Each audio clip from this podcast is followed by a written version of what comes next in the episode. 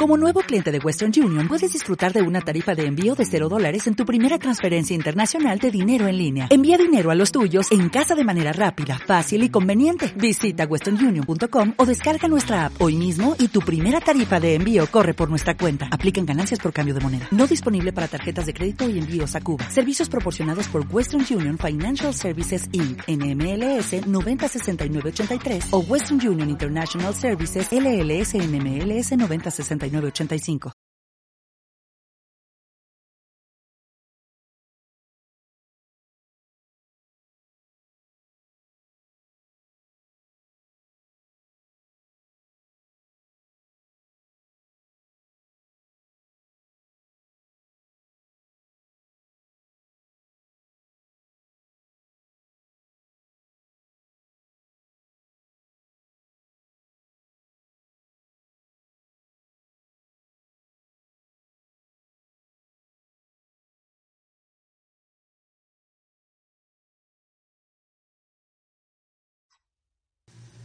Eh, bueno, buenas noches. Estamos en, en otro episodio más de Cuarentena HN. Esta vez tenemos un invitado que se llama Daniel Villil, estudia economía en los Estados Unidos. Eh, pues nos viene a hablar un poco de, bueno, de temas complejos.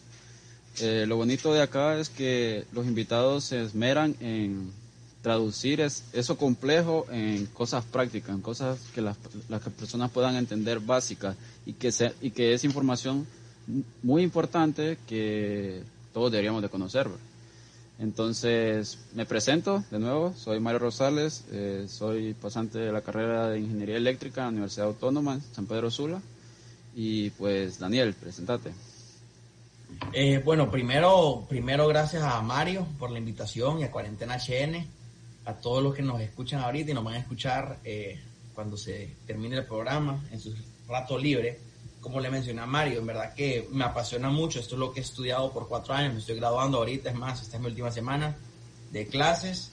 estudio, eh, bueno, estudiaba en la Universidad de Loyola, en Nueva Orleans, y me estoy graduando con una doble licenciatura, eh, bueno, una licenciatura de Administración de Empresas con doble especialidad en Economía y Finanzas. Entonces, así como dice Mario, vamos a hacer el mayor de los esfuerzos por simplificar estos temas, porque al final del día, y es por eso que me encantó la invitación, me encantan estos espacios, la información que cada uno de nosotros maneja, los que estudiamos, tenemos la dicha y la oportunidad y el privilegio de estudiar en universidades, eh, nuestras respectivas carreras, sean leyes, sea ingeniería, sea negocios, sean finanzas cualquier ciencia, cualquier, en verdad que cualquier cosa que estudies, nuestro deber, uno de nuestros deberes cívicos es, cuando podamos, digerir la información y, democratizarla, socializarla con las personas, porque no todo el mundo se puede concentrar en aprender de todo, pero, pero en estos espacios podemos darle un pedacito, ¿verdad?, del pastel a cada persona. Y por eso me gusta este espacio y me gustan espacios parecidos, pues, porque es una manera de democratizar la información en un mundo donde cada día más bien información se va poniendo eh, eh, complicada porque hay fake news, después hay gente que complica mucho los términos, entonces eh, para mí es algo bien beneficioso para la, sociedad. Y, y además de, de, que hay fake news, digamos, tienen la ventaja de que tenemos la información a, a la mano, o sea, nosotros con un clic podemos tener la información que queramos, pero asimismo esas fake news bajan a la misma velocidad con que la información legítima pues también está en la nube ahí pues al criterio de cada quien decidir qué es lo que ve más, eh, más legítimo que, y lo que no. Entonces, por eso, el objetivo del canal siempre va a ser eh, transmitir la información de la manera más clara y la información eh, más verídica que existe ahí. Bueno, voy a explicar de que mi compañero Selvin Acosta no está hoy en el, en el programa porque justamente está en clases, eh, acaban de iniciar el periodo, pues estamos en una nueva modalidad que nos toca estar en una computadora para recibir las clases, Daniel. Lo bueno que ya saliste. Eh, bueno, entonces vamos a comenzar esto. Eh, primero, que primero que nada, la bolsa de valores, bueno, no soy, por eso está Daniel para explicarlo lo que es, pero es un tema que quiero convencer a la gente que es algo muy bonito, de entender, que podemos conocer y que no necesitamos eh, trabajar en este rubro para conocer esta información. Eh, nos puede ayudarnos en un caso eh, estemos, estemos ahogados o pensemos en otras opciones de trabajo, pues aquí está. Daniel, pues podrías dar una breve introducción de lo que la bolsa de valores significa en sí, por favor. Ok, bueno, mira, primero para empezar es importante entender de que la bolsa de valores, que muchas personas automáticamente la relacionan con Wall Street, es, es en verdad solo una sección de lo que es las finanzas, ¿verdad? Eh, y eso lo estábamos mencionando con Mario hace un rato. Le digo, mira, en finanzas, en el mundo financiero, así parecido a la, al mundo de la medicina, hay muchas áreas de especialización. Vos venís y te grabas de finanzas y dependiendo de lo que te interese, entras a una compañía y podés trabajar en diferentes áreas. En la bolsa de valores trabajan personas que se especializan en lo que es el intercambio de las acciones, de, estos valores, que es como un mercado. Entonces, para ponerlo en el término más simple posible, imaginémonos un mercado. Imaginémonos un mercado en, en Honduras, en Tegucigalpa y la bolsa de valores es eso mismo, es un lugar central donde se unen diferentes compañías, en este caso pueden ser puestos de frutas, puestos de lácteos, se unen todas estas compañías enormes en un solo lugar para intercambiar instrumentos financieros. Entonces, yo quiero empezar por ahí, instrumentos financieros. ¿Qué son los instrumentos? Porque, porque hoy vamos a hablar bastante de, este, de estos términos primero que todo, la banca estadounidense es extremadamente compleja. Existen muchísimos instrumentos financieros. ¿Qué son instrumentos financieros? Son métodos de inversión, métodos de hacer dinero. Esa es la, definición más básica. Entonces, son, y vos lo que querés es comprar la casa para ganar rentas, eso pudiese ser un instrumento financiero bien básico. Por otro lado, un instrumento financiero, y lo vamos a hablar dentro de un rato, puede ser lo que es el MBS, o los CDOs, ¿verdad? Los CDOs. Que son los causantes de que, como repito, vamos a hablar más, más adelante, de la crisis financiera del 2008. ¿Qué son CDOs o qué son MBS? Son agrupaciones de, las, de los préstamos de las casas.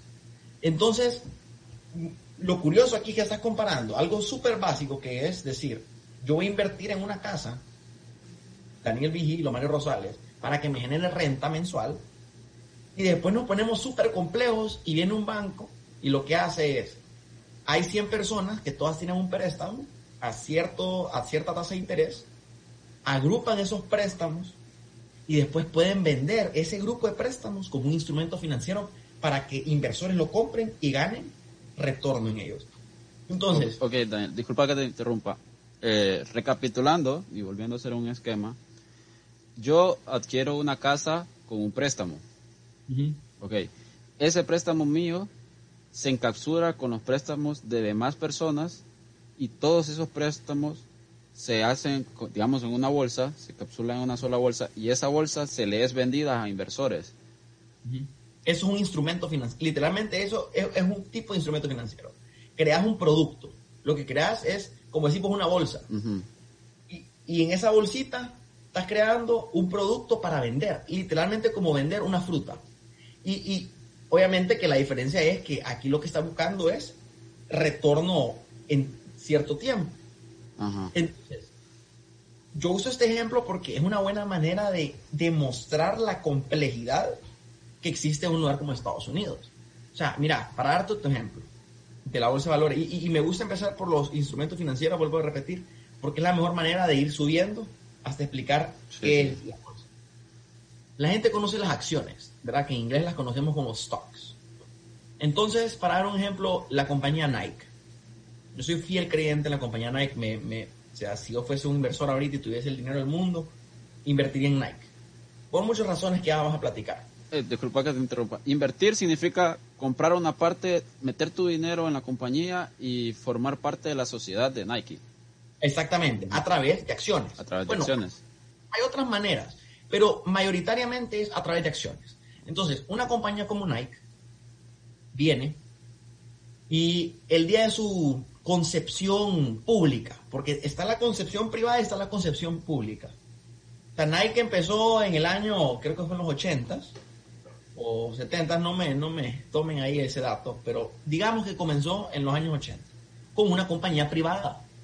Entonces, como compañía privada, como cualquiera de nosotros que queremos emprender, tenemos varias opciones, pues, o le pedimos el dinero a nuestros amigos, a nuestros familiares, ayúdenme, o de nuestros propios ahorros empezamos a, a producir un bien y empezamos a venderlo. Y el, el, el, señor empezó a producir los zapatos y a venderlos, empezó a crecer.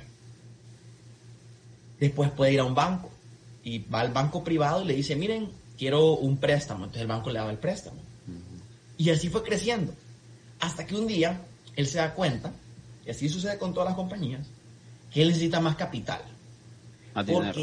Más, más dinero, exactamente. Capital es dinero. Sí, sí. Necesito más capital, necesito más dinero, porque yo tengo tantos nuevos planes en su cabeza. Dice él, miren, yo quiero hacer una fábrica en China, una fábrica en Indonesia, quiero hacer más mercadeo, necesito más dinero. Entonces le asesoran las bancas, las bancas de inversión, mira, asociate con nosotros, grandes bancas de inversión de Nueva York, y nosotros te vamos a llevar y te vamos a hacer público. En ese momento, el día que él se hace público, es cuando entras a la bolsa de valores. Entonces, regresemos otra vez. Entonces la banca de inversión le dice, yo te voy a hacer, yo te voy a hacer público. Ese día que te hace público es una nueva, básicamente, concepción de la compañía. Ahora la compañía es libro abierto. Es decir, que pasa a ser de un dominio privado, o sea que vos tienes el total dominio de tu compañía a un dominio público que el mejor postor va a decirte muchas veces qué puedes hacer o qué no. Así es, así es. Eh, sí y no. Es que aquí es donde empiezan a entrar ya las, los detallitos. Entonces, vos, vos venís y como Nike, ¿verdad? Esta, y es importante recalcar el rol de la banca de inversiones. Porque la banca de inversiones es uno de los jugadores más importantes en la bolsa de valores y en lo que es la crisis del 2008 y en sí las finanzas mundiales. La banca de inversión es muy diferente a la banca comercial. Banca comercial es lo que tenemos en Honduras, que le estaba mencionando a Mario, y para hacer un paréntesis, que Honduras y Estados Unidos, aunque parezca obvio, se debe decir, la diferencia de las complejidades de los mercados es enorme. Entonces, en Honduras solo tenemos banca comercial. En los Estados Unidos tenemos banca comercial y banca de inversión. Entonces, esa banca de inversión lo que hace es ayuda a crear esos productos financieros, asesoría financiera eh, y un montón de otros detalles. Eh, eh, esos, los, banqueros que trabajan en estas compañías son los verdaderos de Wall Street. Esos son los que uno ve en las películas, esos mismos. Entonces, Nike se alía con un X banco de inversión y crean lo que es la, eh, en inglés se llama el IPO, el Initial, Initial Public Offering. Tal vez podemos buscar la, la traducción de eso.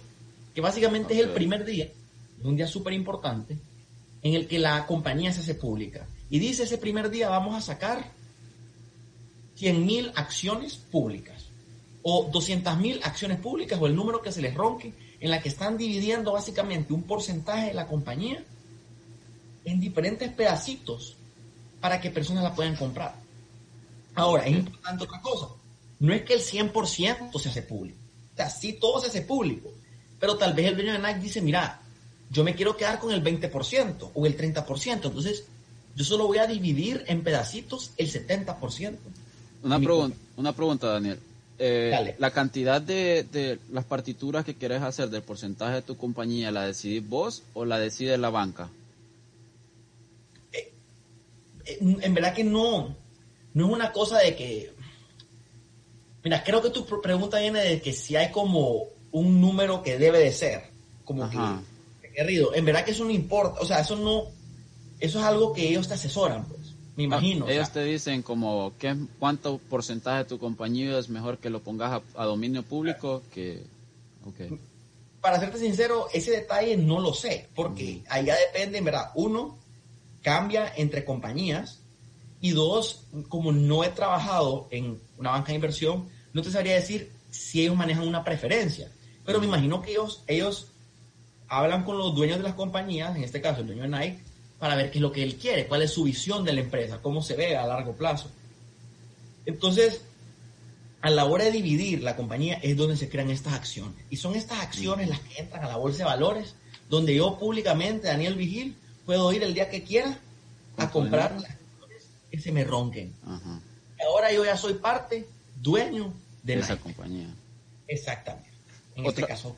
Otra cosa, haciendo paréntesis, Daniel, eh, digamos, vos en todo caso, vos cotizás en la bolsa la compañía, venís vos y compras esa acción, esa partitura de la compañía, eh, pero vos la compras sin pedirle permiso a la compañía Nike. Entonces, hay como, eh, digamos, post compra, se, se hacen acuerdos con la compañía directamente?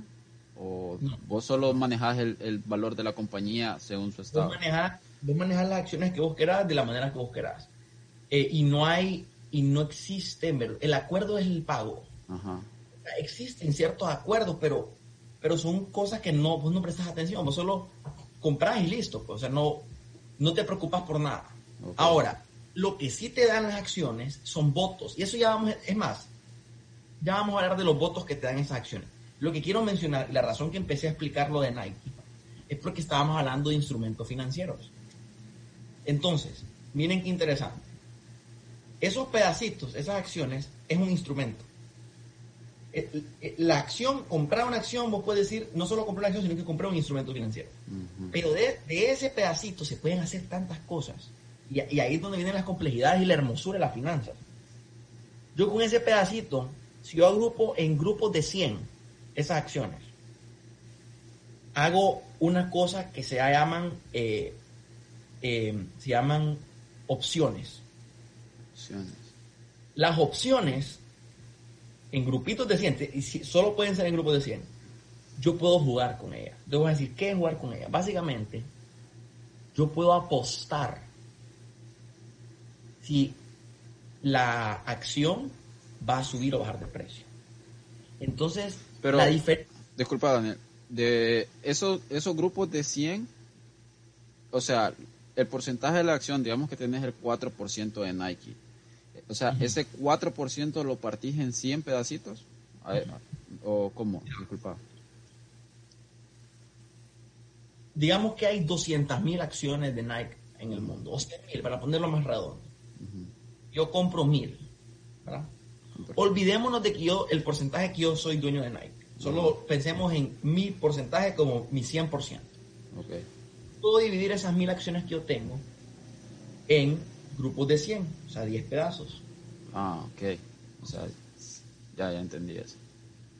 Esas mil acciones a mí me pueden crear retorno solo porque las tengo. O sea, digamos que las compré a 50 dólares y en seis meses la, la, compañía, el valor de la, de la acción eh, creció 10%, entonces ahora vale 55 dólares. Esa es una manera de ganarle dinero. Pero ahora, yo puedo crear este otro instrumento que te menciono, en el que yo agrupo 100. Ah, hay un número mayor. Y esas 100, yo puedo decir lo siguiente, mira, y aquí en verdad que con el gusto de los mundos, si alguien que nos está escuchando tiene más preguntas sobre esto, me mandan ahí un mensaje o... Sí, pueden, pueden, Veo como estoy viendo los comentarios. Es unas cosas bien complejas. Mira, yo vengo y digo que yo tengo este grupo de 100 y este es un, es un, es un contrato en el que yo digo, yo pienso que de aquí al mes de junio, primero de junio, la acción de Nike va a estar, digamos que vale 50 ahorita, va a estar a 60 dólares. Entonces, como yo pienso que va a estar a 60 dólares, yo me voy donde vos, Mario Rosales, y te digo, mira, Mario, te vendo este contrato de 100 acciones a, eh, te lo vendo a, perdón, al revés, discúlpame, me enredé solito. Vos venís donde mí y me decís, fíjate que te quiero comprar esas 100, un contrato de 100 acciones porque yo pienso... Que esas acciones van a subir. Ah, no, que van a bajar. Ah, que van a bajar. Entonces, como vos me decís que van a, vos pensás que van a bajar y yo pienso que van a subir, yo te digo, ay, ¿y, qué me está dando a cambio? No, mira, yo te voy a pagar ahorita a vos, ponerle 100 dólares por tus acciones, por el grupo de las acciones. Y si las acciones están a 45 dólares, en un mes, en junio, o menos, son mías. Si no, vos te las quedás. Ok, pero entre en, medio de eso todavía no, no eh, yo que voy a comprarte a ti, eh, todavía no, no te he dado el dinero de los, los 100 dólares de las acciones, sino que o, o ya te lo di para que vos me des esas acciones. Bueno, no me las das. Es que vos pagas, es como, es condicionado el contrato. Son contratos básicamente condicionados en el que vos pensás y para, ni siquiera para ponerle números, porque me estoy dando cuenta que en verdad es bien difícil hacerlo sin, sin dibujar. Básicamente estos contratos son, vos estás jugando con el precio, vos decís, mira, yo pienso que va a subir a tanto, va a bajar a tanto, y vos estás dando una persona que tiene 100 acciones y decís, mira, si llega a tal punto, vos me las vas a dar. Pero yo por, por ese contrato, yo te voy a pagar ahorita 100 dólares, 200 dólares. Si digamos llega al precio que vos pensaste que iba a llegar, las acciones son tuyas. Pero si no llega, si no llega, perdiste mi dinero. Y yo me quedo, yo me quedo con tu dinero y con mis acciones. Y yo pierdo mi dinero y sin acciones y sin acciones. Entonces vas a decir, uy, pero ¿por qué haría eso? Eso es lo que te iba a preguntar. En tu cabeza vos has de estar pensando, así como yo pienso, hey, van a estar a 60. Entonces, si alguien me hace la oferta, te vendo mis acciones hoy a tanto de que va a llegar a 55, yo le pago los 100 dólares, porque en mi cabeza digo va a llegar a 60. Yo en verdad me voy a ganar los 5 dólares de diferencia entre 55 y 60, más, y solo le voy a tener que restar el premium que le pagué por sus acciones. Ajá. Entonces, yo estoy especulando el precio. Yo estoy diciendo va a llegar a 60 y me está dando 55. Pero por eso. En realidad, Daniel, las especulaciones creo que van bien pocos en, en, eh, en Wall Street. Lo que es detrás de esas especulaciones, bueno, no son especulaciones, sino que son investigaciones y predicciones que hace el, el corredor para, para la compra. Mira, sí y no. Sí y no. Eh, la verdad es que Wall Street, de lo que he hablado yo con personas, eh, porque personalmente no tengo experiencia ahí, pero sí tuve un tiempo que, quería trabajar en Wall Street eh, y, hice bastantes aplicaciones y todo. Eventualmente después, solo no, la verdad es que bueno, ahí después vamos a hablar de lo que en verdad me gusta a mí. Pero, mira, Wall Street peca de algo que todos los humanos pecamos. Y es que hay, hay como, ¿cómo te explico? Como modas. La moda, la moda y las cosas bonitas y que hoy está de moda esto, así es Wall Street también. Mira, si hoy se pone de moda, el mejor ejemplo de todos.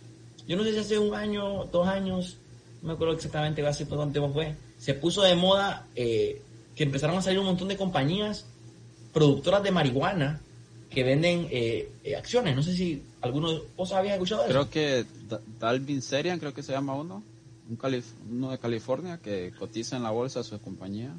Ajá, bueno. Sí.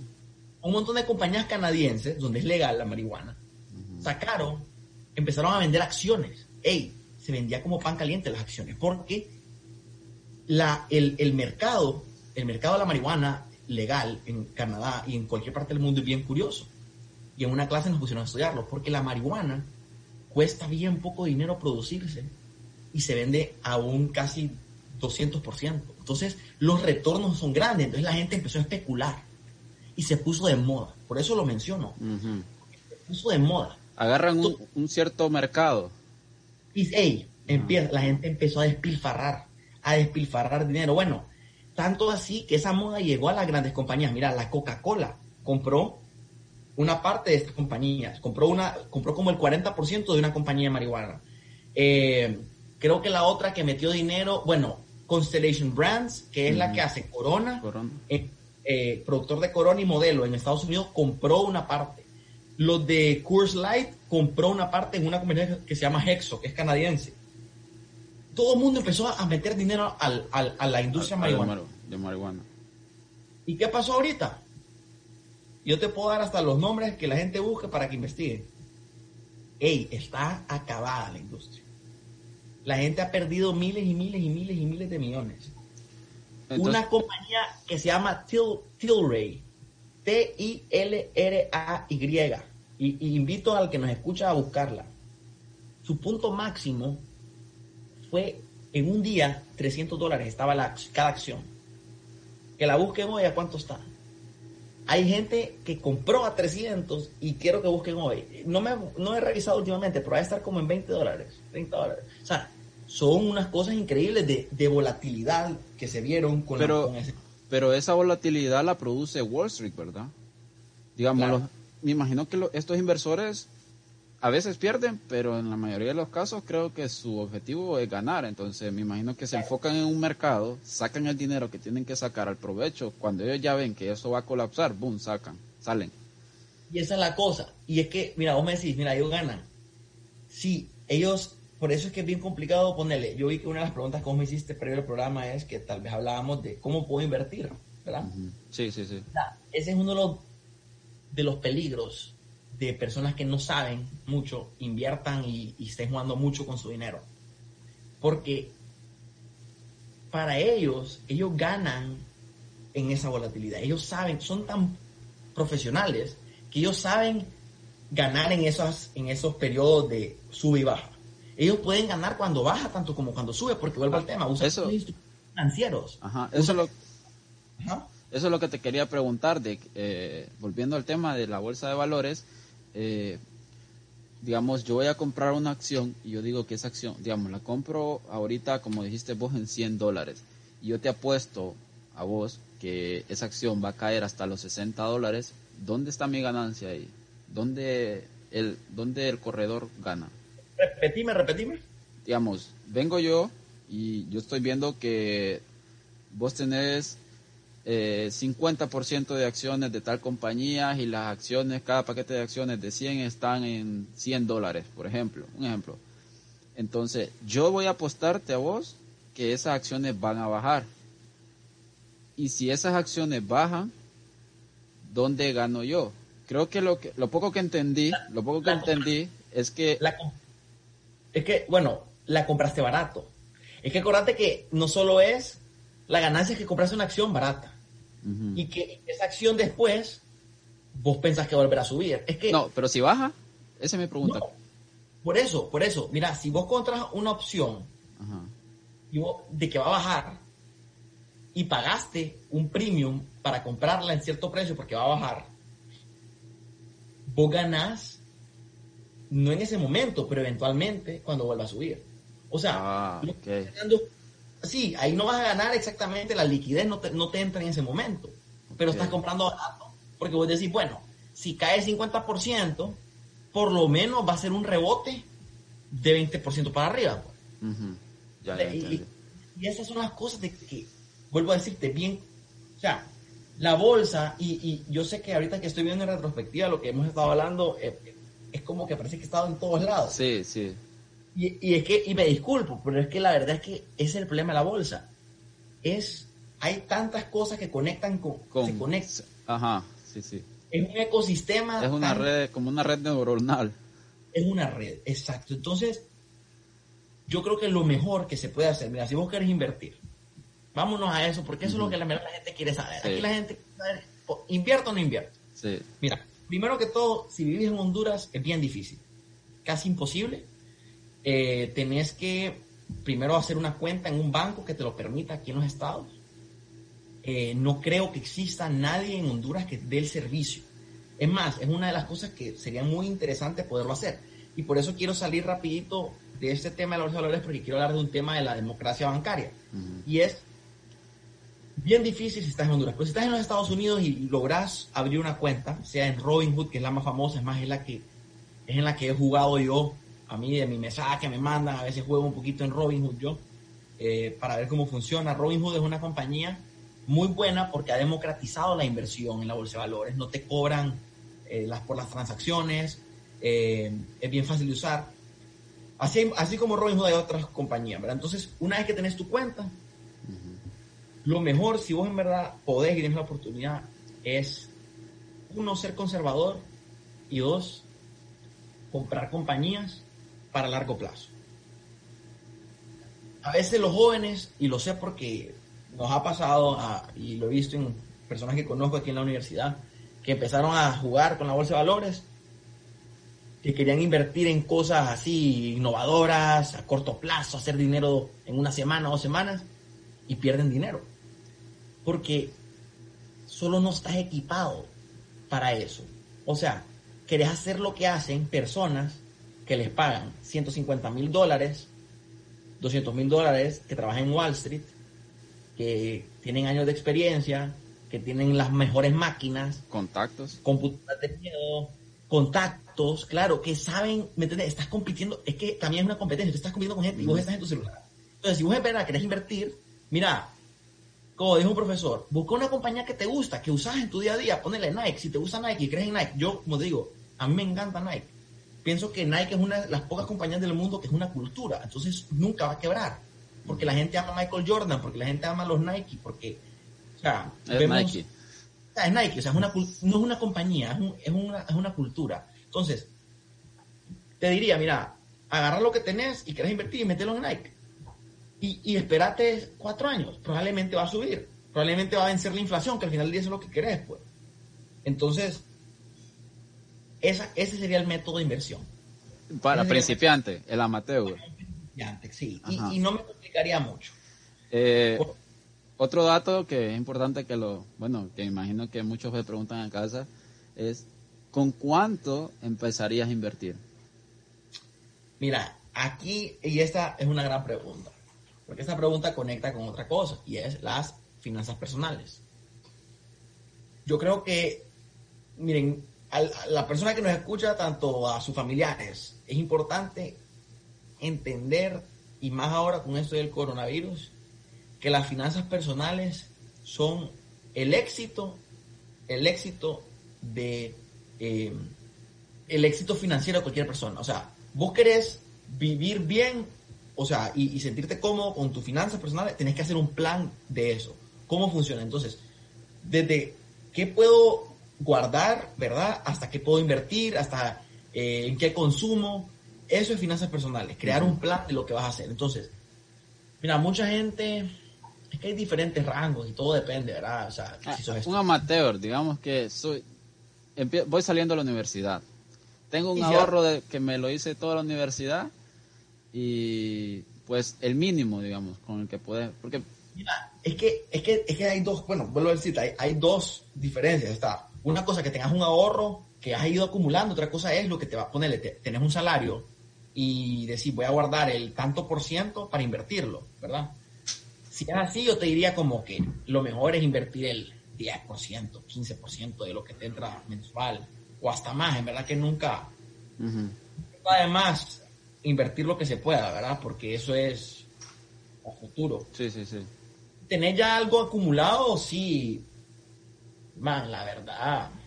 Digamos, un mínimo. No sé, más del, más del 50%, más del 60%. O sea, si tenés algo ya ahorrado de tiempo, pues si cursé cuatro años de universidad y guardé tanto dinero, invertiría cuanto pueda, pues porque al final del día dinero invertido es dinero que no he gastado, ¿me entendés? Sí, pero en Wall Street depende, en bolsa de valores depende.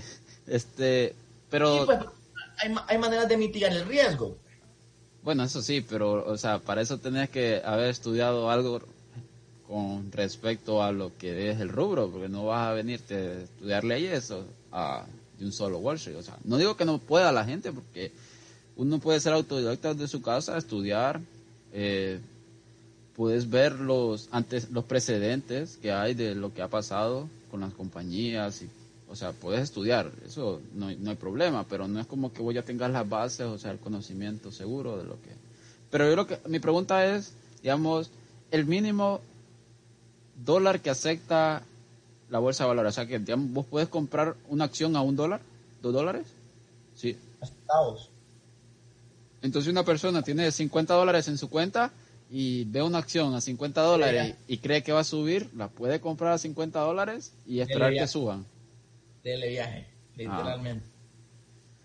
Ok, bueno. Otra pregunta, Daniel. Digamos, yo adquiero esas, esa, esa, esa acción por 50 dólares y mi acción sube a 150 dólares. O sea, el precio de mi acción sube a 150 dólares y yo decido vender en ese entonces yo decido vender. Las personas a las que yo decido vender, perdón, mi pregunta es, ¿hay personas en el mercado que, me, que están buscando mi acción a ese precio o yo la vendo y la acción queda pública? O sea, que cualquiera puede llegar y, adquirirla. No sé si me, no sé si me, me di a entender. Sí, más o menos entendí. O sea, digamos que vos compras a 50 y vendes a 150. Y yo necesito vender a 150. Yo necesito venderla ahora, pero ahora mismo no tengo una persona que me diga, yo te compro tu acción. Ah, pero bueno, es que es una buena pregunta, pero es otra cosa compleja. Mira, ahí es donde es la bolsa de valores donde entra en lugar. La bolsa de valores es donde te va a conectar a vos, el que quiere vender a 150, con yo, el que quiero comprar a 150. Ah, entonces... La bolsa de valores es el intermediario, es el mercado, pues. ¿Me entendés? Es el lugar donde voy a comprar yo, quiero patastes, y es el lugar donde yo puedo conseguir el pataste al precio que quiero, pues, o la papa al precio que quiero. Ahora, claro, vos tal vez querés vender a 150, pero yo la quiero comprar a 120, ¿verdad? Entonces, la bolsa de valores se encarga de eso, de conectar los precios. También vos tenés que ser realista y por eso es que la bolsa de valores en verdad es algo bonito porque es algo bien democrático. O sea, sí tiene sus cosas malas, pero es bien democrático. Porque vos tenés el precio. O sea, yo me puedo meter ahorita a internet y ver, ok, si la, la stock de Nike la quiero vender a 120, ¿estoy bien o estoy está demasiado alto el precio? Nadie me la va a comprar. Yo me meto ahorita yo creo que debe estar como a 70 dólares. Entonces yo digo, ah, ok, tengo que corregir eso, tengo que bajar, o tengo que bajar yo lo que quiero, o me espero, ¿verdad? Y lo, vos te ganás automáticamente tu dinero. O sea, de una, boom, te entra tu cuenta y alguien más ya es dueño. Y eso es lo ah. bonito. Un intercambio que toma segundos, pum, pum, pum, y ya intercambio de, acción. Ok, Daniel. Vamos a hacer, ahorita leyendo los comentarios, eh, Eduardo puso la burbuja inmobiliaria, pues eso es en la, la recesión del 2008 que ya vamos a abordar. Y Andrea Nájera pregunta, ¿qué opinas del, del negocio de, bueno, no, no puedo pronunciar, Shopify se llama, Shopify, creo que es así. No sé si está, mm. no sé si ah, Shopify, Ajá, eso, Shopify. ¿Y, ¿Y, qué exactamente quieres saber de Shopify? Dice que, ¿qué opinas? Bueno, Shopify es la mamá. Shopify es lo mejor que hay. Mira, antes de, antes de hablar de, de, la burbuja, y qué bueno que Shopify es un buen ejemplo. Miren, esto es lo... Hablamos con Mario que no queríamos eh, como que meter política porque es un tema financiero. Pero lastimosamente la política abarca todo. Uno de los cosas más importantes en Honduras para el desarrollo económico es la democratización, la socialización de las finanzas. Es eh, habilitar oportunidades eh, a través de no solo eh, créditos y préstamos y capital, sino que también instrumentos como lo es algo como Shopify. ¿Qué te permite Shopify? Shopify. Ah, puedes dar un resumen de qué es Shopify, porque algunas personas no sabemos de eso. ¿Qué te permite Shopify? Que es parecido a otras compañías que lo hacen. Shopify te deja, si vos sos un emprendedor y vos querés abrir tu compañía, uno, de crear una website, ¿verdad? De meter en esa website tu producto y te da maneras de pago, te empodera eh, el marketing. Básicamente, Shopify es, es todo el back office de una compañía grande, pero en una website. O sea, para todas las personas que lo quieran hacer. Si yo quiero vender hoy lápices y vos querés vender hoy eh, computadoras, vos abrís tu cuenta de Shopify, yo la mía, y básicamente Shopify me ayuda a hacerme mi presencia en línea, me empodera con marketing, me empodera con, el, con el website, me empodera con facilitación de pago. Entonces, ¿por qué digo que Shopify es algo importante para algo como el desarrollo de Honduras? Porque si nosotros consiguiéramos que en Honduras las personas empezaran a emprender en estos temas, que son lo que es el fintech, porque Shopify entra dentro de lo que es el fintech, nosotros vamos a empezar a democratizar la finanza en Honduras. Y eso es bien importante. Vamos a empezar a darle acceso a muchas personas de instrumentos y de oportunidades que no tienen, porque, y en verdad que esto no, no, no es tanto una crítica como la realidad, nuestra banca es bien tradicional en Honduras. Y eso es simplemente cómo funciona, pues. Todo es tradicional en Honduras. Todo es tradicional, claro, porque en parte también Honduras hay más riesgo. Y eso define mucho. O sea, hay tanto riesgo de que en verdad la banca no se la puede estar jugando. Mm. Pero al mismo tiempo hay oportunidades para que otras personas digan, ¿sabes qué? Yo voy a crear entes financieros que, que tengan más riesgo, porque estén más abiertos al riesgo y dar oportunidades a personas que no tienen eso, ¿verdad? Que no tienen oportunidad de, de alcanzar esos productos financieros, sea crédito, sea capital. Entonces Shopify, eh, bueno, a mí me parece algo increíble. Eh, creo que la persona que logre hacer algo así parecido en Honduras se va a ver extremadamente beneficiada de, de mucho, mucho, de mucho dinero y le va a ir súper bien. Pero nosotros podemos tener acceso a, esa plataforma. Sí, yo creo que sí. Es más, creo que Galeano, la, la tienda Galeano, eh, su página web es con Shopify, pero igual tienen que hacerlo a través de... ¿Es algo como Wix o no? Más o menos, es más o menos como Wix, exacto. Pero, pero igual no es lo mismo que, que hacerlo con una empresa hondureña, ¿me entiendes? Hacerlo con, a través de, un, de, una, o sea, de una plataforma que... Eh, que sea 100% hondureña. Exacto, que te permita todas las tarjetas de crédito hondureñas, todas las tarjetas de débito hondureñas, todas esas facilidades de pago. Y en Honduras ya están entrando estas fintechs, ¿verdad? Ah. Está, está Hugo, todas esas son fintechs, ahí donde las ves. Sí, sí. Pero, pero aún están muy bebés. Entonces, eh, va a ser interesante. Yo conozco a algunas personas que están emprendiendo en esto del tema del fintech, que la gente empiece a hacerlo. Y, y, y mira, en fintech hay mucha probabilidad de, perder y de que no te vaya bien, pero los, los retornos son enormes si te va bien. Ok. Bueno, entonces volviendo al tema, eh, creo que ya sabemos un poco lo que es, conocemos los conceptos de lo, de, lo, cómo se maneja la bolsa de valores, compra y venta de acciones, cómo ganan las personas en la compra y en la venta de acciones y el flujo de información que debe manejar eh, un corredor de bolsa para, para que le vaya bien, ¿verdad? Eh, nos vamos a lo de la recesión del 2008, que es lo de lo que mencionó Eduardo en el, en, el comentario en la transmisión, que es lo de la burbuja inmobiliaria. Eh, ¿Cómo, eh, Daniel? Porque si hubieron personas que lo vieron, que lo vieron venir, porque vos mencionaste que el tema del COVID eh, es un tema de que nadie lo veía venir, fue algo natural que surgió de la nada y le vino a impactar a todos de una. Pero lo de la burbuja inmobiliaria fue algo predecible, ¿no? Sí, mira, me gusta este tema porque es más fácil de, simplificar que el, tema de la bolsa de valores.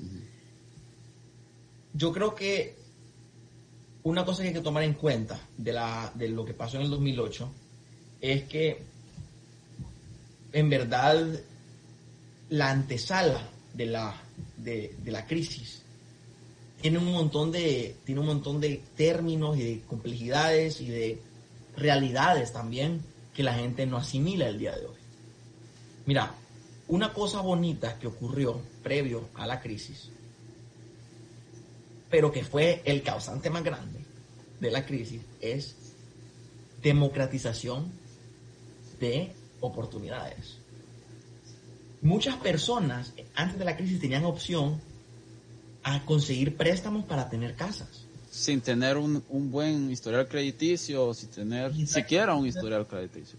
Exactamente. Entonces fíjate que es curioso porque la gente dice, mira, la gente súper rápido le gusta ir y decir que la banca y que la banca es culpable. Mira, sí, pero fíjate que qué bonito de que en esos momentos en los Estados Unidos la gente siempre se queja, pucha, que no hay oportunidad para que todo el mundo pueda tener una casa. Ey, vos podías ser quien sea y tener acceso a un préstamo para una casa.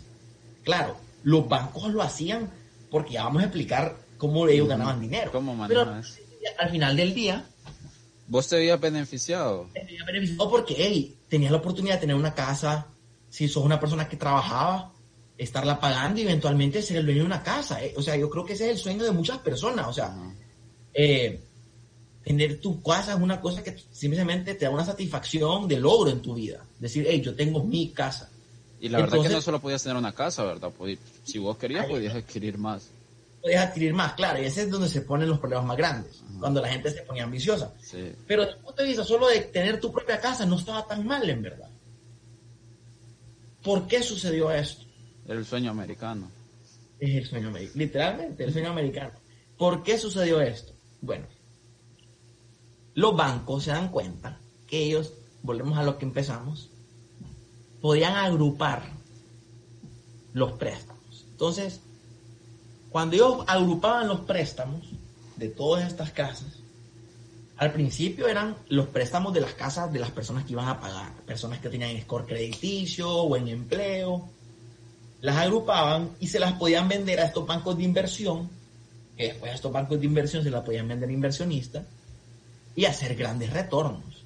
Y no solo eso, al venderle este producto al banco de inversión, el banco de inversión le pagaba un buen monto a estos banquitos y estos banquitos tenían más liquidez para seguir prestando billetes. Y por eso mismo es que después, primero empezaron con la gente que podían prestarle. A medida les empieza a entrar billete y billete y billete y billete. tengo que encontrar a quién prestarle. Por eso que cualquier persona podía, desde, sin, sin menospreciar el trabajo, porque todo trabajo honrado, digamos, el que cortaba la yarda podía podía adquirir este préstamo. porque, porque mira, un concepto del dinero, y eso es súper importante en las finanzas, el dinero no sirve cuando está estático, no gana nada, el dinero existe para moverse.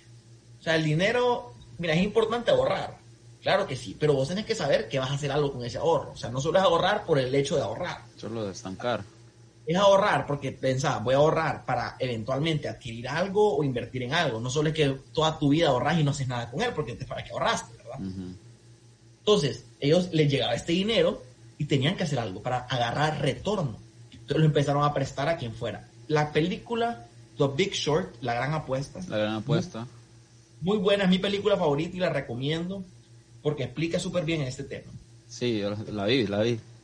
Y te dice esto, mira, empezaron a prestarle a, hey, dicen que vos llegabas y vos casi que solo tenías que dar tu nombre. Tu nombre y tu, ID. ajá, no, no, sin ID.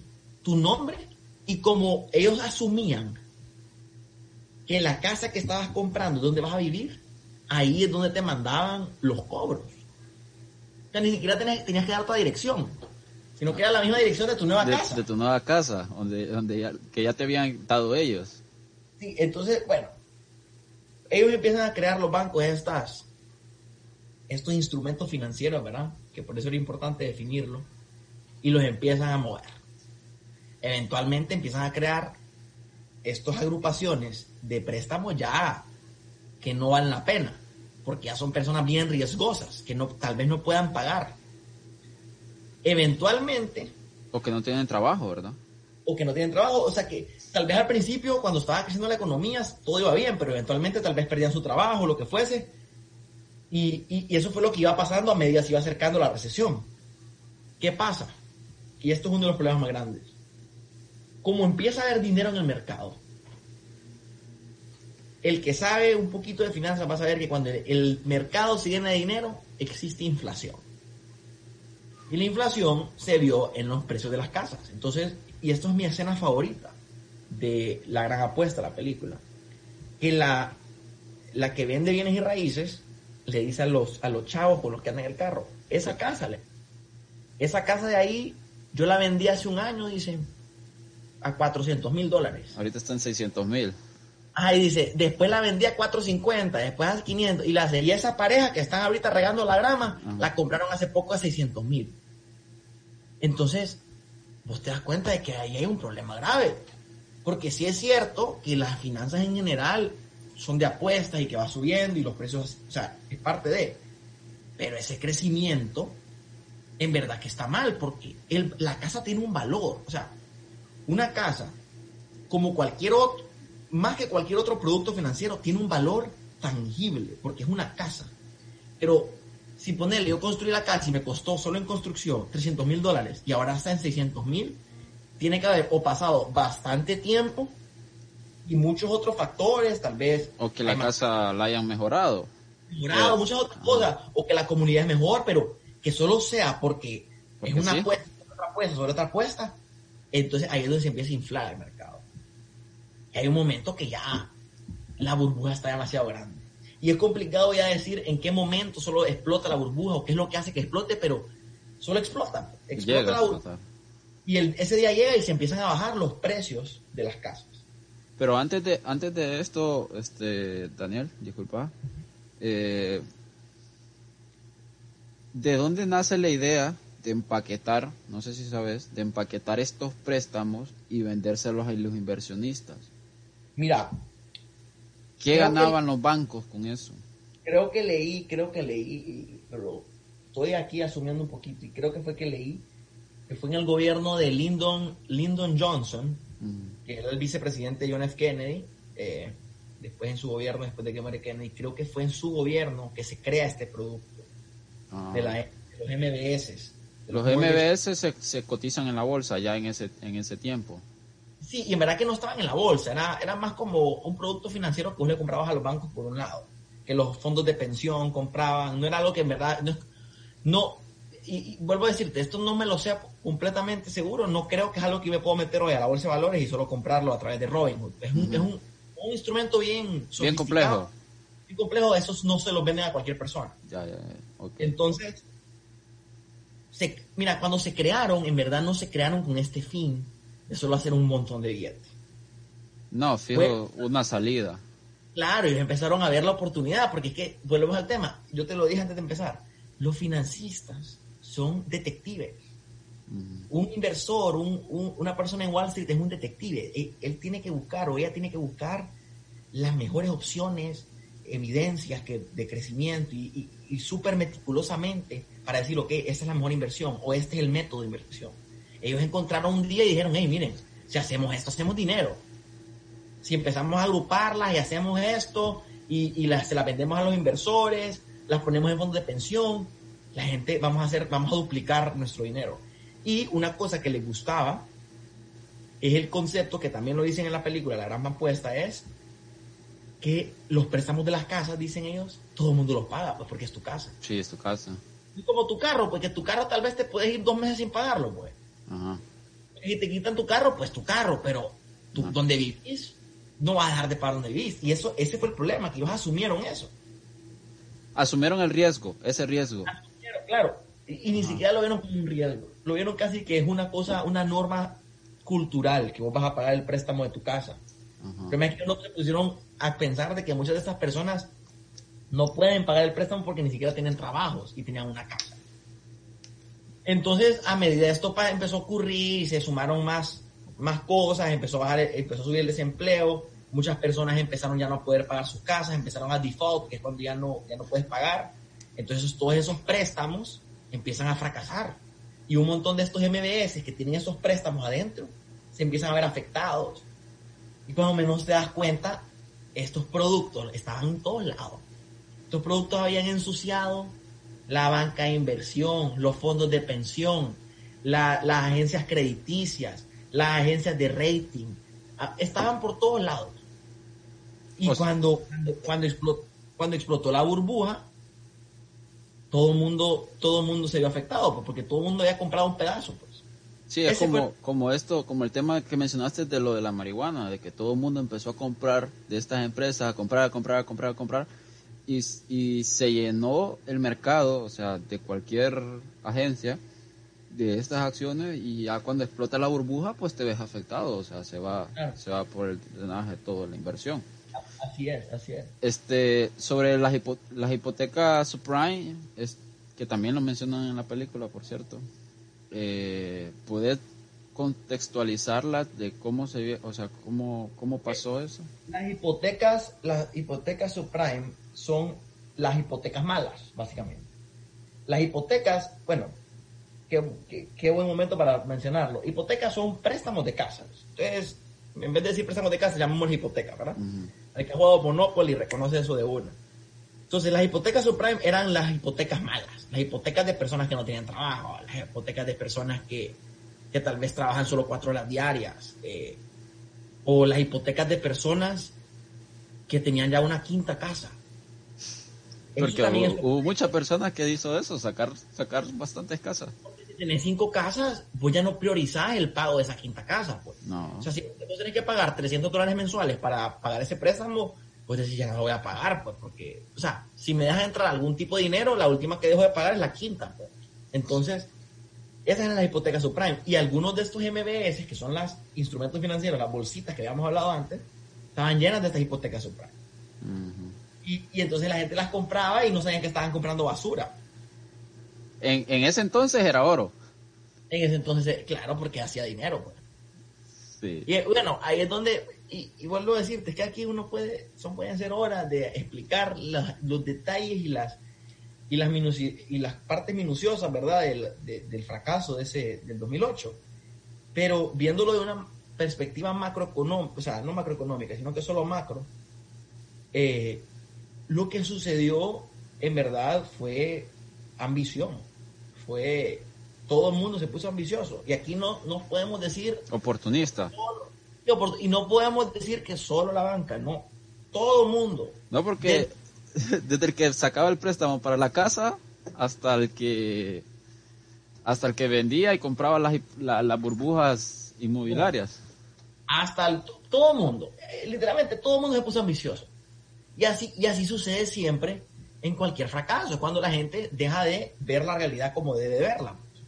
Y ese, ese fue, entonces, dicho eso, Mario, yo quiero moverme, y no sé si hay alguna pregunta o algo que haya caído, No, con esto me, no. quiero mover, me quiero mover a lo que está pasando ahorita, que es muchísimo más fácil de explicar.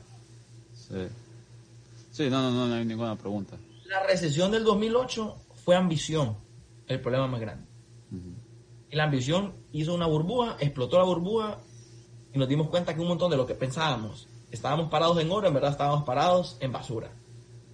Esta vez es distinto. Aquí no es ambición lo que pasó. Lo que está ocurriendo es que es un desastre natural que está deteniendo la economía. Ni siquiera, en la otra más bien fue que pusimos la economía a trabajar así, ¿eh? a mil. Queríamos hacer mucho, abarcar demasiado espacio en poco tiempo. Ahorita fue al revés. Detenemos la economía. No sé cuál va a ser peor, no sé cuál es peor. Es bien complicado en medir Proyectar. Proyectar, sí, es bien difícil. Pero yo creo que no nos habíamos enfrentado a algo así y eso es lo preocupante. Es saber de que mundialmente, porque países se enfrentan a estas cosas. Sí, porque la, la recesión de la recesión del 2008 afectó a todo el mundo, ¿verdad? Pero el país principal afectado fue Estados Unidos, fue donde explotó todo. pero, pero no, no detuvo la producción. Es Ajá, que no, es lo- tu- no tuvo la producción, mm, las personas siguen trabajando, ajá, todo fue Exacto. normal. ahorita se está deteniendo el mundo. A lo que yo me refiero es, nosotros hemos visto países que se detienen. O sea, cuando el huracán Miche en Honduras, Honduras se detuvo. Cuando el terremoto en Chile, Chile se detuvo. Cuando pasó lo de en Japón, bueno, 1945 en Pero- Japón, las bombas. Pero acordate que, pero acordate de los, también hay que ver los tiempos que estas, o sea, que estas pausas han hecho. Ahorita llevamos que un mes y medio de confinamiento en Honduras. Claro. A lo, a a lo que quiero llegar, Mario, yo es que nunca hemos visto al mundo entero detenerse. O Bueno, sea, hasta hemos- ahorita.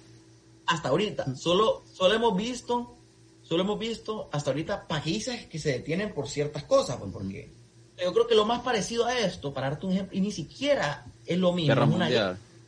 Sí, pero tampoco es porque, bueno, en la guerra mundial, en la primera, Estados. Estados Unidos, para darte un ejemplo, tenía producción a tope, pues. No, los países pequeños que no formaban parte de eso seguían trabajando normal. Igual los países grandes, por ponerle Estados Unidos, producción a tope. Y, y dentro de lo que cabe, los países europeos tenían producción porque tenían que producir armas, producir cosas. O sea, sí había escasez porque era guerra, pero es distinto, pues. No, Sí. no, no, lo, veo- no lo veo igual. Ahorita tenés todo el mundo detenido y, y yo creo que aquí ya, ya me puedo meter más en específico Honduras.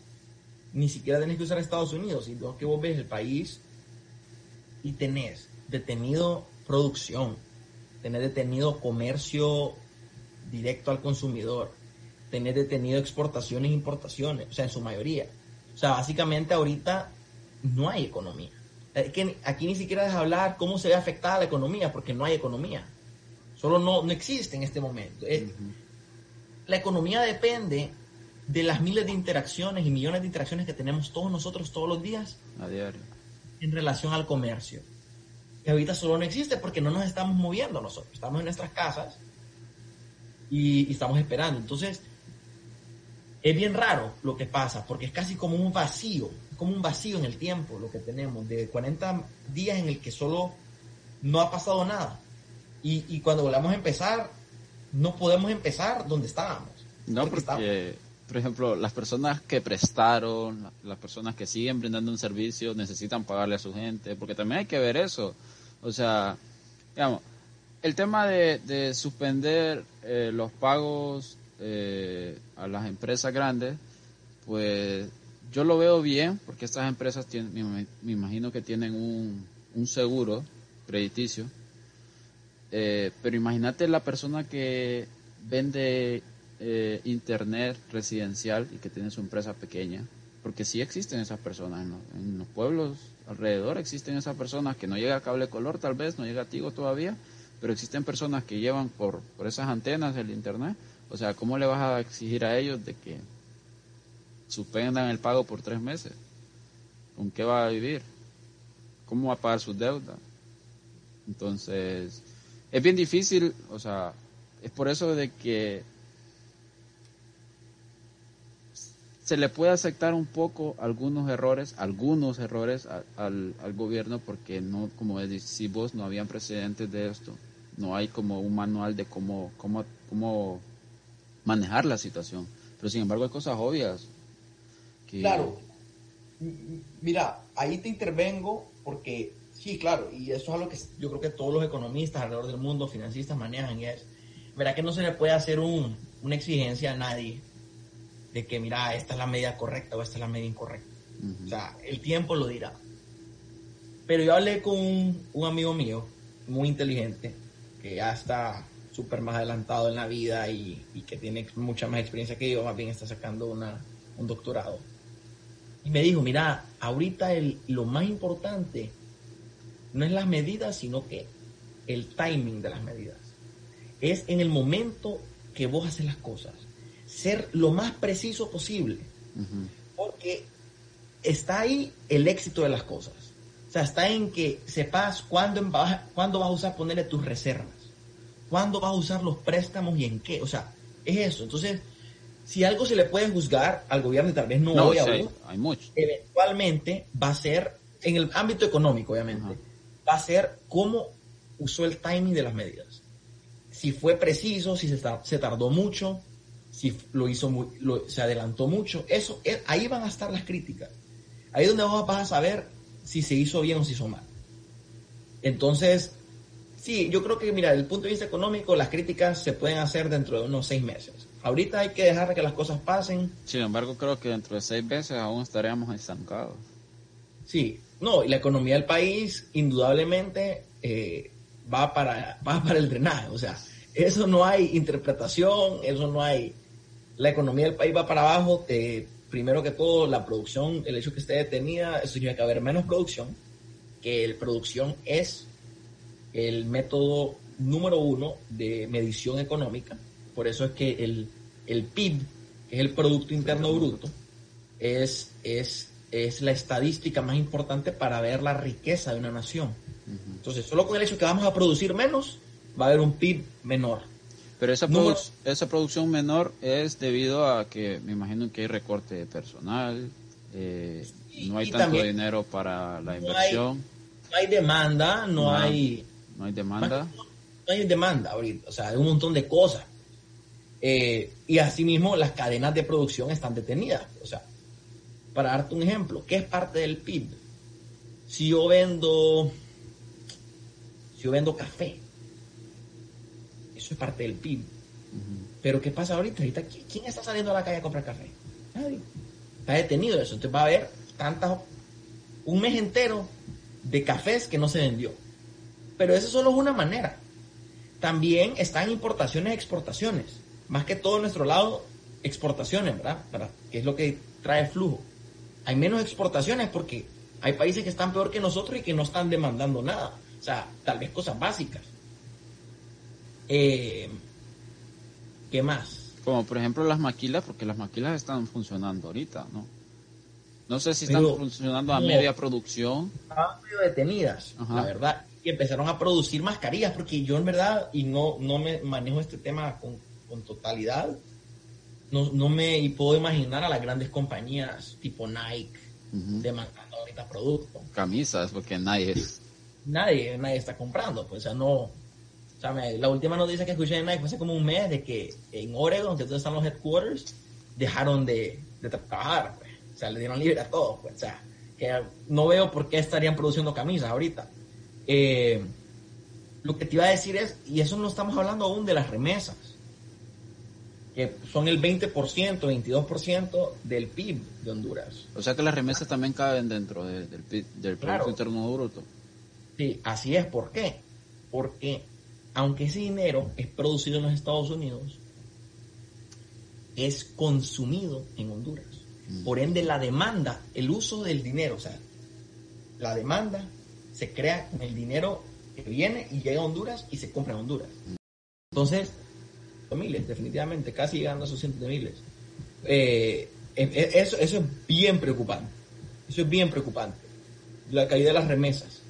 Eh, un montón de cosas, en verdad. Yo creo que ahorita eh, lo más importante va a ser, que lo mencioné antes, que las personas eh, reconozcan su nuevo estado, su nuevo estado financiero o su nueva situación y creen nuevos planes eh, y sean, bueno, todos tenemos que ser, siento yo, un poco menos... Consumista. Sí, consumistas, más considerados. Mira, muchas personas me dicen, Daniel, vos siempre decís eso y yo creo que es natural el ser humano, como que, la verdad que no, o sea, a veces compramos cosas que no es necesaria, de comprar el café que no necesito comprarme hasta comprarme un churro que no necesito comprarme, ¿me entendés? Como que ahorita vamos a tener que ser mucho más precavidos todos con nuestros dineros, eh, porque si bien es cierto, en verdad los tiempos van a mejorar comparados ahorita, pero, pero yo creo que es, lo justo, pues, hasta con nosotros mismos, con nuestros padres, eh, ser bien precavidos con cómo usamos el dinero. Sí, porque la verdad que bueno, no solo ser precavido, yo le llamaría ser un poco extremos, nunca habíamos vivido esto. Es decir, imagínate que la primera, las primeras economías mundiales, como lo ve China, estuvo parada, estuvo varada, bueno, algunas provincias de ellas, estuvo varada y aunque ella haya estado produciendo, nosotros los consumistas no le hemos estado demandando más producto. O sea, ellos se ven en un, igual se van a ver afectados como Estados Unidos. No hay personas que van ahorita a la agencia de carros a preguntar por un carro Ford, sacarlos porque no, no los necesitan. Más bien la gente va a ocupar deshacerse, deshacerse de ellos para tal vez fiscalizar el dinero y invertirlos en otras cosas, tal vez para surgir un poco, al menos subsistir. Porque la bancarrota está a la vuelta de la esquina para cualquier persona. Para cualquier persona. Sí, eso es una economía que se está contrayendo, se llama. Todo el mundo está empezando a contraerse, contraerse, contraerse. Y, y sí es preocupante. Mira, yo creo que nos estamos preocupando tanto por el coronavirus y bien hecho en verdad, porque es una pandemia, es peligroso y tiene una mortalidad significante, más en un país como Honduras, con el terrible sistema de salud que tenemos. Terrible eh, todo, terrible país. Sí, terrible, sí, terrible, terrible. Eh, voy, a, voy a decir sistema público en general, porque para el país no, no se es malo porque el país nos incluye a nosotros. Sí, ahí, ahí sí. Está la conjetura de que estamos nosotros dentro. Estamos nosotros, yo, y nosotros somos, nosotros somos los rescatables, los ciudadanos, o algunos, la mayoría. Eh, sí, la mayoría, la mayoría. Pero el sistema público, cualquier cosa, o la mayoría de las cosas, donde los tentáculos gubernamentales tienen control, eh, sí, es, mal administrado en su mayoría. Entonces, eh, para no perderme lo que estoy hablando, es que eh, se está contrayendo la economía y yo creo que todos vamos a tener que solo... esperar que pase. Esperar que pase y, también reconocer de que es un problema que es casi equivalentemente importante a, a lo que es el coronavirus. Pues. O sea, porque Mira.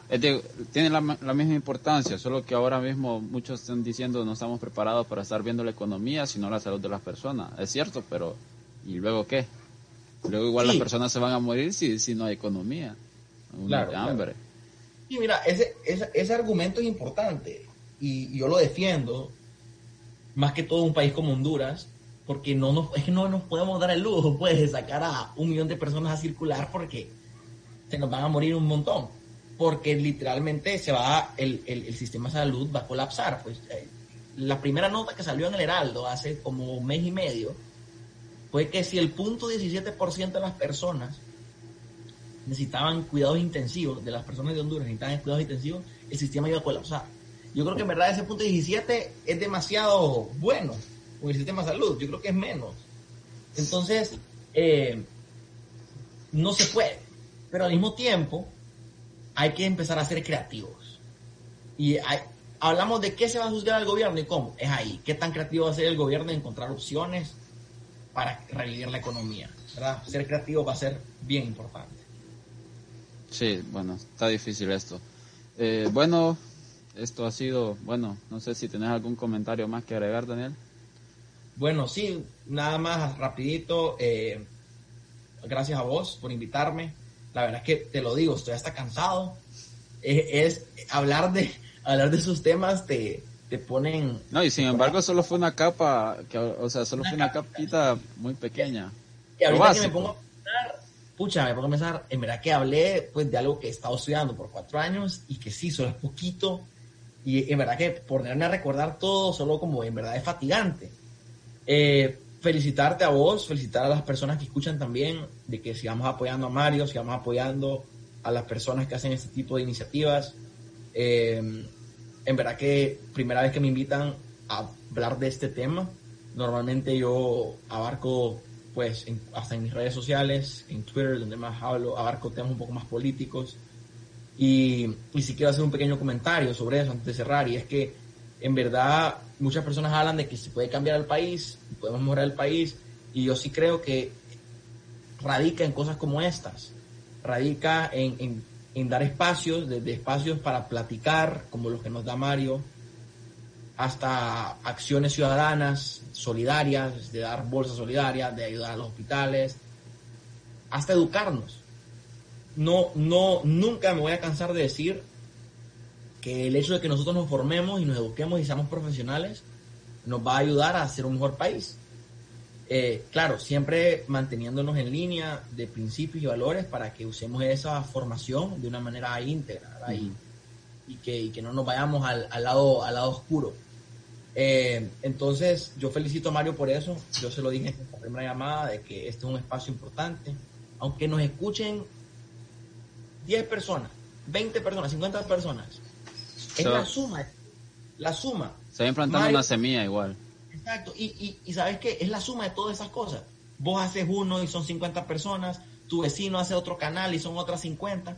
Y cuando menos te das cuenta, todos estos espacios crean una comunidad de miles de miles de jóvenes en donde nos expresamos y hablamos y vamos concientizando cada día más a la juventud y concientizando con la verdad. Porque eso es lo más importante. Eso es lo más importante. Las verdades, como son, miedo, no podemos ser una generación que, temerosa, suficientes generaciones temerosas, que hablan partituras y hablan eh, casi como un guion. Se tienen que acabar los guiones, tenemos que hablar del corazón, hablar con un sentimiento, decir lo que pensamos. Claro, tener base, tener base. Hoy hablamos con base porque hablábamos de finanzas, pero en la política también hay base. hay resultados. Existen. Hay resultados. Claro que existen y hay resultados y uno de ellos es el país que tenemos. Es la evidencia más grande de mediocridad en gobernación. Y con eso me quedo. Entonces, Vamos a cambiar el país. Me gusta mucho lo que este espacio, Mario. Gracias. Eh, bueno, yo solo agregar un comentario a lo que dice Daniel, pues lo de educarnos un poco más. Eh, muchos dirán que el sistema de educación en Honduras, pues, es desgraciable, la verdad. Eh, la Universidad Autónoma, que es el ente superior en Honduras, sí tiene buenos rankings a nivel internacional, pero sin embargo, podría decir yo, como en la experiencia que tengo, que nos falta mucho, o sea, nos falta mucho eh, ir más allá, apoyar la, la, proyección científica en todos los ámbitos a los jóvenes, a las personas que van entrando. Y pues que mi comentario es que este, que la, la educación esté colapsada o que sea mediocre, que no sea el motivo para que nos quedemos estancados, porque Internet es un mundo que todos podemos aprender. O sea, entras a algún link, entras a algo, si quieres buscar información legítima, vos comparas las bases, hay páginas con credibilidad reconocible y pues ahí está, o sea, solo es de buscar. cualquiera, imagínate, yo estudio ingeniería eléctrica y me han preguntado de eh, cómo hago los pósteres y que eso en todo caso sería para un diseño gráfico, marketing. Yo, no, sencillo, o sea, pongo en YouTube cómo hacer tal cosa, tengo una idea, quiero plantearla, busco las herramientas y, y se hace. O sea, y así mismo puedes conocer cualquier mundo y, y este es un canal que te puede decir a vos de que puedes conocer de cualquier, de cualquier rubro, porque no solamente vamos a hablar de economía, de política, de leyes, de, de sino que la idea es traer, eh, perdón, eh, la mayor parte de ciencias con información eh, verídica para que nos volvamos más una, una cultura científica, de que apoyemos eso, para que personajes políticos no nos vengan a engañar, porque eso es lo que ha pasado, nos vienen a engañar o nos hacen sentir como personas conformes o muchas veces resignadas, porque así es y así ha pasado. Entonces, nada, invitar a mis amigos que tal vez nos están escuchando y además personas a que sigan, eh, sigan sus sueños y que todo está ahí, que todo está ahí y que si queremos buscarlo lo vamos a encontrar y, y nada, pues solo eso. Fíjate que solo quiero decir una cosa y yo sé que ya estamos despidiendo el programa, pero me metí ahorita al chat y vi que están mencionando Operación Frijol. Entonces, si, si está bien, le voy a... No sé si hay ningún problema. No, no, no, está bien, está bien. Bueno, no sé exactamente y si quieren hacer alguna pregunta específica de Operación Frijol, los estoy, los, los estoy leyendo en este instante en el chat. Eh, pero en general, pues a los que lo conocen, eh, saben lo que es y lo que no, no, conocen, les invito a que nos sigan Operación Frijol en Instagram, Facebook y en Twitter. Es, es una, básicamente Operación Frijol es una organización eh, que se dedica a crear, eh, eh, eh disculpame, hay una pregunta. Sí, que básicamente lo que hacemos es creamos recaudación a través de las redes sociales, con un marketing súper dinámico, juvenil, para luego, eh, con esa recaudación, crear bolsas solidarias, canastas básicas y distribuirlas en Tegucigalpa y en San Pedro. Pero lo más importante, fíjate, y conecta con lo que decís, Mario. La gente, a donde voy, ayer estuve en Entre Copas, no sé si has escuchado Entre Copas, el podcast no, la, bueno. La verdad no. Bueno, ayer dije lo mismo en ese podcast. ¿Y qué fue lo que les dije? Miren, Operación Frijol, sí, está haciendo una labor social bonita, lo que querás. Y te lo dice aquí el fundador, director general de Operación Frijol. Operación Frijol no es nada. Y con completa sinceridad, Operación Frijol es apenas un comienzo de lo que es el compromiso de muchos jóvenes. Muchos, mira, nosotros tenemos 200 embajadores, 200 voluntarios, y a todos les repito siempre, miren, ustedes son súper importantes para el éxito de esto, pero no pueden pensar de que lo que hemos hecho es suficiente tenemos y director general de Operación Frijol. La bolsa solidaria no es una solución. Por años se ha utilizado y nosotros sabemos que no es una solución. En estos momentos lo es, porque claramente la gente se está muriendo de hambre. Entonces decimos, tenemos que ver cómo nos movemos y dar una bolsa. Pero a largo plazo lo que queremos hacer como organización es crear iniciativas sostenibles cosas que impacten a la persona a largo plazo. No es enseñar, darle a la persona el pescado, sino que es enseñarle a pescar. Entonces, eh, eso es lo bonito de Operación Frijol, que nosotros somos un montón de jóvenes que tenemos esa voluntad, que tenemos esa ganas de, hacer un proyecto dinámico, juvenil, que su enfoque número uno, más que, más que ayudar a Honduras, es concientizar a los jóvenes. Porque lo que hacemos en verdad es bien bonito, es dinámico, nuestro marketing, la verdad, está súper bien hecho y es para que la gente se concientice, se dé cuenta cuál es la realidad del país y, que no sientan de que la solidaridad solo es un deber y que es aburrido. No, que sabes que la solidaridad también puede ser algo divertido. Eh, entonces los invito a que nos sigan, vean nuestros videos, eh, Operación Frijol, en todos lados, así se llama, Acto Operación Frijol. Eh, es algo nuevo, la verdad muy orgulloso del, del, proyecto, muy orgulloso de la gente, de todos los voluntarios, gente increíble, la gente de redes sociales, un equipo de miedo y, Y si tienen alguna pregunta sobre Operación Frijol, nos los pueden mandar a nuestro DM en cualquiera de las plataformas y con gusto ahí las personas le van a responder cualquiera de sus inquietudes. Eh, eso es todo lo que tengo. Ah, bueno. Bueno, entonces ya escucharon a Daniel. Pues ahí están todas las redes. Es fácil, creo que todo el mundo sabe cómo encontrarlas. Y pues de nuevo, gracias, Daniel. Gracias a vos.